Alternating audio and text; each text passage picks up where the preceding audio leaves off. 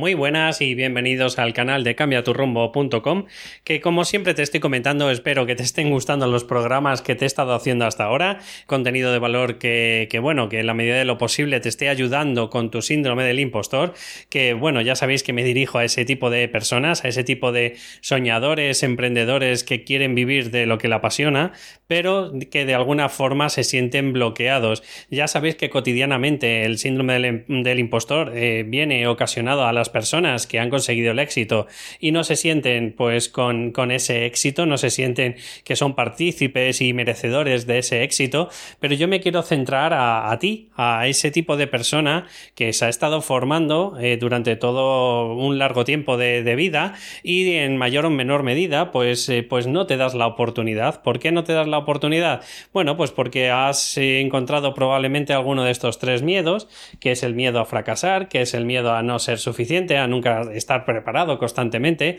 y es el miedo sobre todo a mostrarte, a mostrarte en las redes, el saber, el, mostrar tu conocimiento, el mostrar a, a, un montón de personas que podrías ir ayudando, al igual que tú que has estado pasando probablemente pues por eh, algún tipo de penalidad o,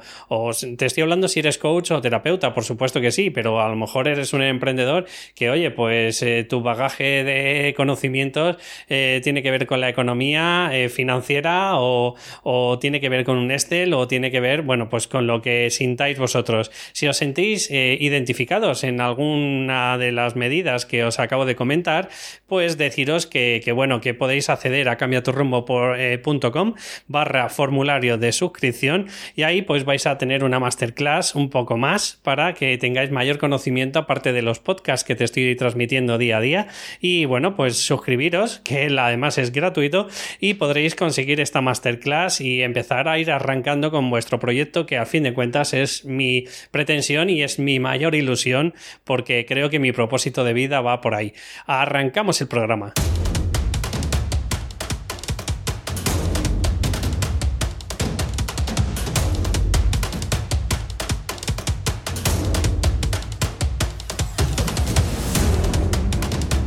Pues ya estamos otra vez por aquí. Y bueno, en el programa de hoy eh, quiero explicaros o quiero no pasar de por alto, porque es verdad que te he encontrado en un montón de, de, ocasiones pues tema de motivación, te he encontrado un montón de ocasiones el cómo arrancar a pesar de, tus miedos, te he contado pues muchas de las veces, y bueno, en, en, alguna de ellas te he contado cómo definir un objetivo, una meta, bueno, te he dado un montón de herramientas para que vayas arrancando tú a través de, ti, de do yourself, de, con todo el conocimiento que tú tienes y que vayas luchando por tu proyecto, claro. Pero el, podcast de hoy me quiero eh, centrar un poco en cómo encontrar el equilibrio entre tu proyecto y la familia, porque lo que me he dado cuenta de que algunos emprendedores pues que he estado entrevistando y, probablemente pues tú a lo mejor te sientes identificado de alguna manera es que muchas de las veces yo creo que relegamos sobre todo si eres hombre no sé por qué bueno sí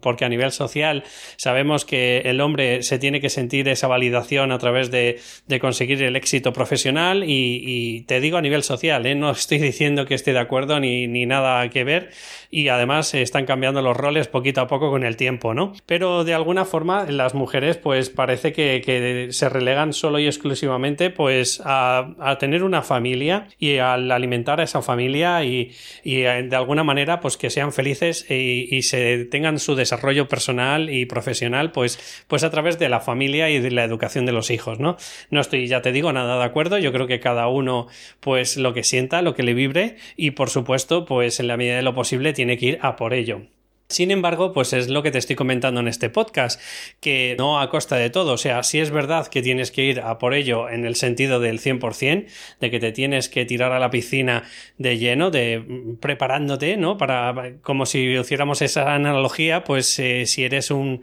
un saltador de, trampolín, pues obviamente tienes que hacer el mejor movimiento y la mejor figura en el aire para, para hacer una entrada correcta y limpia, ¿no? Pero, pero claro, no constantemente utilizar canalizarlo todo tu tiempo, toda tu dedicación al proyecto, porque, bueno, ya sabes, en el mundo del coaching, y supongo que si eres terapeuta también de alguna forma lo sabrás, si tú estás alimentando un área en concreto, estás alimentándola muchísimo, pero dejas de lado otras áreas, pues tarde o temprano, pues eso se va a desequilibrar y puede tener efectos secundarios. Y es lo que no quiero que tengas, porque creo que tanto es importante tu proyecto como importante la familia, como es importante el ocio, como es importante pues las relaciones sociales, en definitiva, eh, es importante un montón de áreas que no solo y exclusivamente te tienes que centrar en, en, esa área en concreto, ¿no? Entonces quiero darte pues cuatro premisas o cuatro conceptos que para mí me ayudan mucho a recordarme pues que de alguna forma eh, tengo que ir un poco alineado y equilibrado eh, mi tiempo, mi dedicación, no solo al proyecto, sino a la familia y bueno, pues eh, incluso las relaciones sociales, si se pueden, porque también entiendo de que muchos amigos cuando ya nos volvemos mayores, sobre todo si tienen hijos, pues cada vez es más complicado de quedar con esas personas, pero bueno, por lo menos tenerlo en mente y, poder alimentar y, animar a la otra persona que en la medida de lo posible, oye, pues que se echa de menos el arrope de ellos y que, y que te gustaría pues seguir teniendo contacto con ellos. Entonces, por último, decirte que, que, obviamente, si me estás escuchando y ya tienes una edad madura, como en mi caso, 40 o por ahí, pues te darás cuenta de que obviamente cuando eras más joven, cuando tenías 20 y pico, pues eras, era, vamos, un todoterreno, hacías todas las cosas, incluso seguro que estudiabas, salías de marcha, eh, si tenías que trabajar también estabas ahí, pero claro, la edad al final parece que nos va limitando y aunque nos vuelve mucho más analíticos, nos hace más con la edad, nos hace, supongo que tiene que ver con el tema de la testosterona,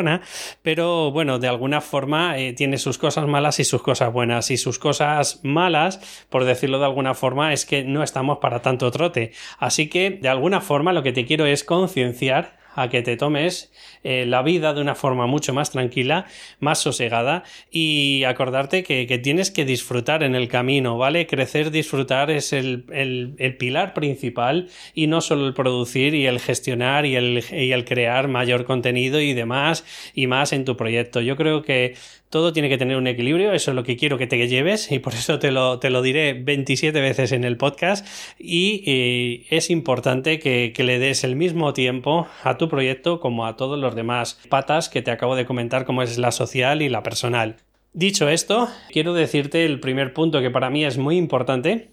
en el que no tienes que dejar de lado y tienes que ser consciente de ello. Y yo lo que te aconsejo es que si tienes un proyecto, tienes que hablar con tus familiares más cercanos de ese proyecto. ¿Por qué? Bueno, pues por muchas causas. Primero, por el apoyo ese apoyo incondicional te va a ayudar muchas de las veces en esa montaña rusa del emprendedor que hoy estamos de subidón porque nos han contratado, mañana estamos de bajón porque no nos hace caso nadie y bueno, pues de alguna forma vas a tener ese apoyo incondicional. También te digo que hay, conozco emprendedores que, que no tienen ese apoyo y aún así lo están llevando. Bueno, obviamente cada uno es como es y cada uno siente y evalúa la vida como, como considera y quiere, ¿no?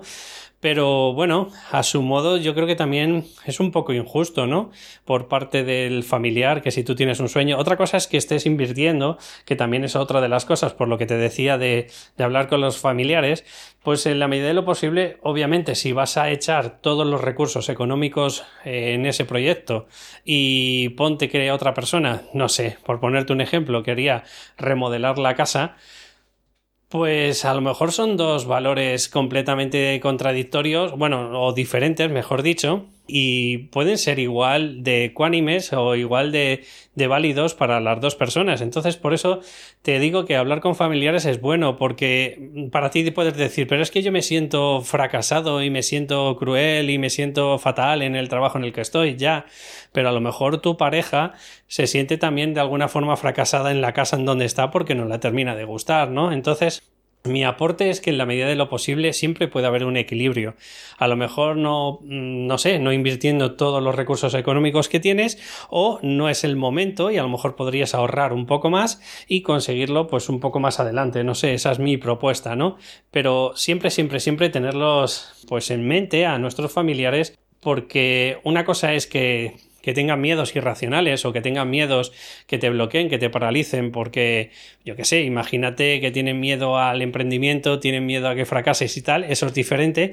pero otra cosa es que tengan valores diferentes a ti y no por ello no los hagas caso. Y recordar que, que vuelvo a decir que en el tema emocional también es muy considerable y es bastante bueno el, hablarlo porque vas a tener momentos de flaqueza, ya te lo digo yo, y, en la medida de lo posible siempre tener a un, a un, familiar que te apoya incondicionalmente a pesar de que te equivoques, de que hierres o que, o que fracases, pues sinceramente eso no tiene precio. También por otro lado,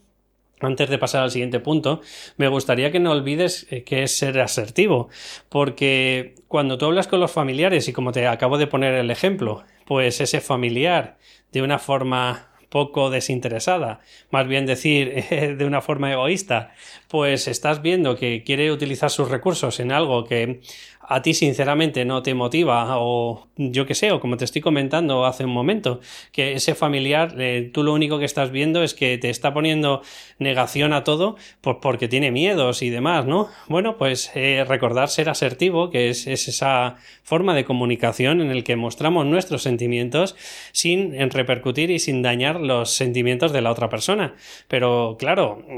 no te puedes quedar ahí si tú consideras que de verdad tienes un sueño y ese sueño, pues por, yo que sé, eh, vuelvo a decir, em, si es por algo que es como es el, el hacer una obra en casa, obviamente son valores diferentes y se pueden tratar de diferente forma. Pero si la dicotomía es me tiro a la piscina a por mi sueño o no te gastes el dinero porque hay que ahorrar, que vale, que eso también está muy bien y es importante, pero no te da ninguna argumentación mayor, pues tal vez deberías acordarte de, de es ser asertivo y en mayor o menor medida pues, pues luchar por tus valores, por tus ideales y plantearte pues cuáles son las opciones más óptimas para ti en estos momentos. Así que ese es el primer punto, que es hablar con los familiares. Luego, pues por supuesto que sí, que para mí me ayuda muchísimo. Es el segundo punto, sería ponerme límites a cada tarea. Es decir, Muchas de las veces no somos conscientes del tiempo que, estamos dedicando a cada actividad,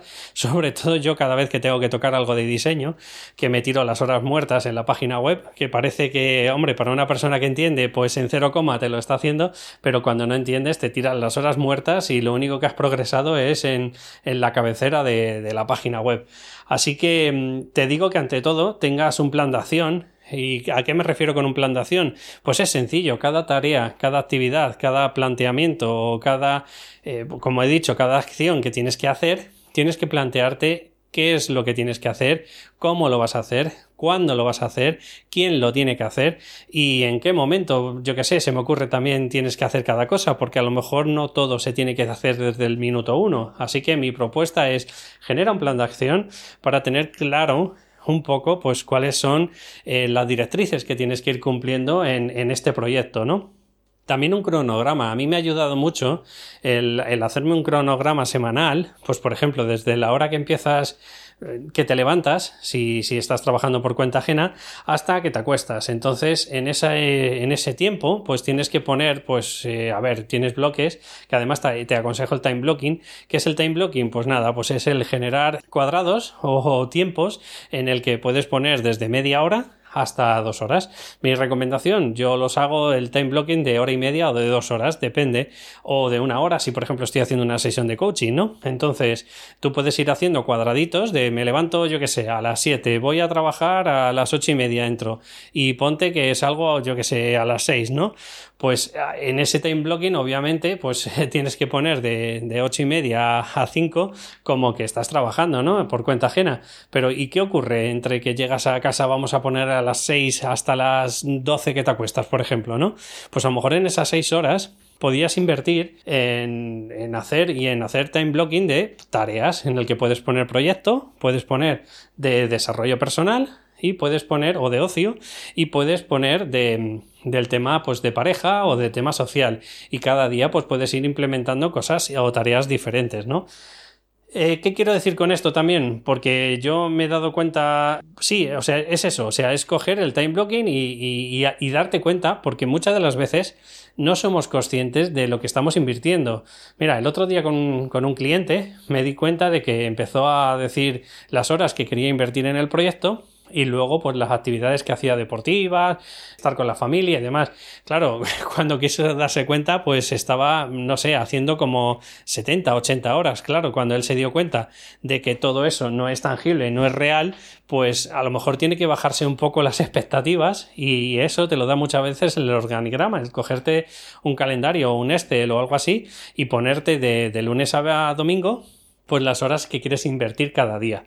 El tercer punto me quiero centrar en planifica tu tiempo de ocio. O sea, de verdad, o sea, esto es un punto muy importante. No solo el, estar con la familia, que también, sino necesitamos un tiempo de evadirnos. Una de las necesidades humanas que tenemos que alimentar sí o sí es la variedad. Entonces, ¿por qué nos ocurre muchas de las veces que procrastinamos porque de pronto estamos con el proyecto y cuando te has querido dar cuenta llevas 40 minutos viendo vídeos de YouTube? Pues porque necesitas evadirte, necesitas descongestionar la mente, necesitas el, tirar para adelante, pero, pero sabiendo que tienes un tiempo de, de descanso. Entonces, por eso te hablaba a lo mejor de, time blocking de hora y media, porque a lo mejor entre hora y media y hora y media, en vez de meter tres tareas en cuatro horas y media, pues a lo mejor podrías dejarte 10, 15 minutos, te levantas, oye, bebes un vaso de agua o, echas una play, como es en mi caso, ¿no? O, te ves un par de vídeos de YouTube, luego te pones una alarma y otra vez manos a la obra. Pero de verdad, es importantísimo que le dediques el tiempo de ocio, igual que a la familia y a la pareja,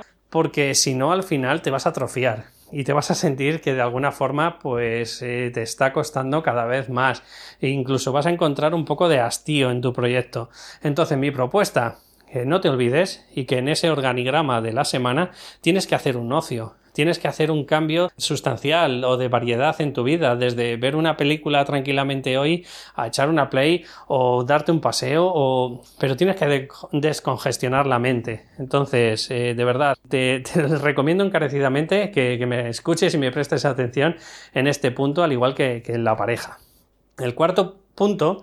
es el que para mí es muy importante porque lo que quiero también que, transmitirte es que de alguna forma ahí no tenemos que hacer todo, ¿vale? No somos robots, no somos personas que tenemos que encargarnos absolutamente de todo, sino que en la medida de lo posible, sobre todo si eres mujer y, y por desgracia pues tienes el estereotipo doméstico de trabajo, eh, luego la familia, luego los hijos y demás, pues bueno, pues en la medida de lo posible quiero transmitirte dos tipos de, variables que, se encuentran en todas las tareas, que una variable es importante o no importante y otra es urgente o no urgente. Esta va matriz, en el que son cuatro cuadrículas, en el que quiero transmitirte, pues quiero explicarte qué cuatro tipos de cosas hay en la vida. Están las importantes y urgentes, y te tienes que poner manos a la obra de inmediato porque no puedes demorarlo. Imagínate, se te ha roto una cañería, pues obviamente, como no te pongas en plan urgente e importante, pues estás jorobada, ¿no?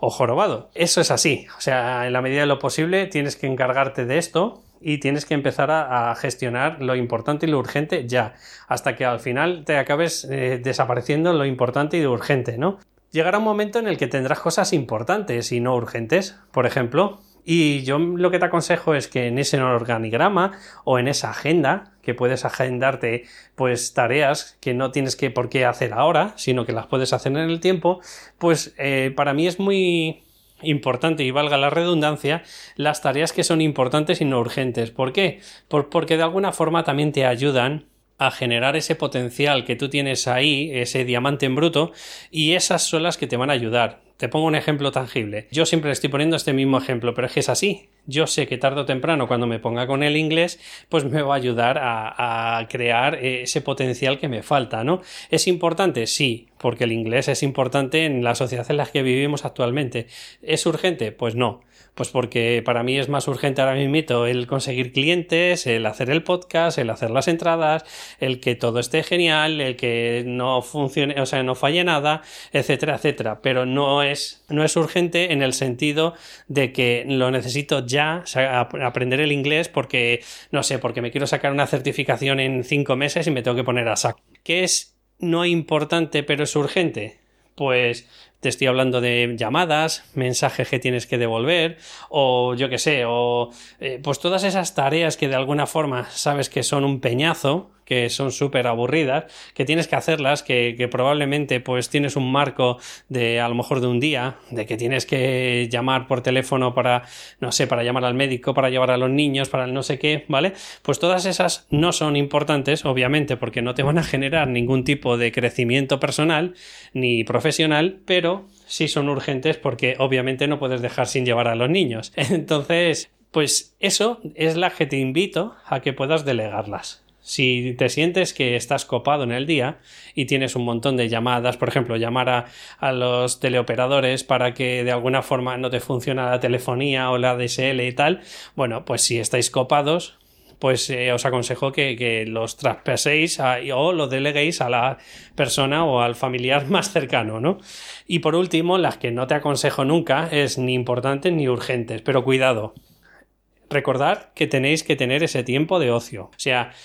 en la medida de lo posible, esta es una matriz típica que se pone pues un poco pues para clasificar las tareas más importantes y más urgentes hasta las menos importantes y menos urgentes. Y eso está bien, pero siempre desde el equilibrio, siempre desde el recordarte que en mayor o menor medida tienes que tener ese ocio, ¿vale? Entonces, para mí lo importante es que te lleves, es que hagas un cronograma de tu tiempo de verdad real que tienes, pues de lunes a domingo, si quieres, y en ese tiempo, pues obviamente habrá tareas que el sábado y el domingo, si libras los fines de semana, pues vas a tener más tiempo de gestionarlo, y entre diario, pues vas a poder tener tareas muy limitadas. Bueno, pues entonces puedes hacer a lo mejor tareas de media hora, o tareas de una hora si tienes sesiones. En definitiva, espero que te haya ayudado y que te haya concienciado que en mayor o menor medida de verdad tienes que tener en cuenta esos tres palos. El profesional, la pareja o la familia y por último el tema de social, ¿vale? El tema de las interacciones sociales.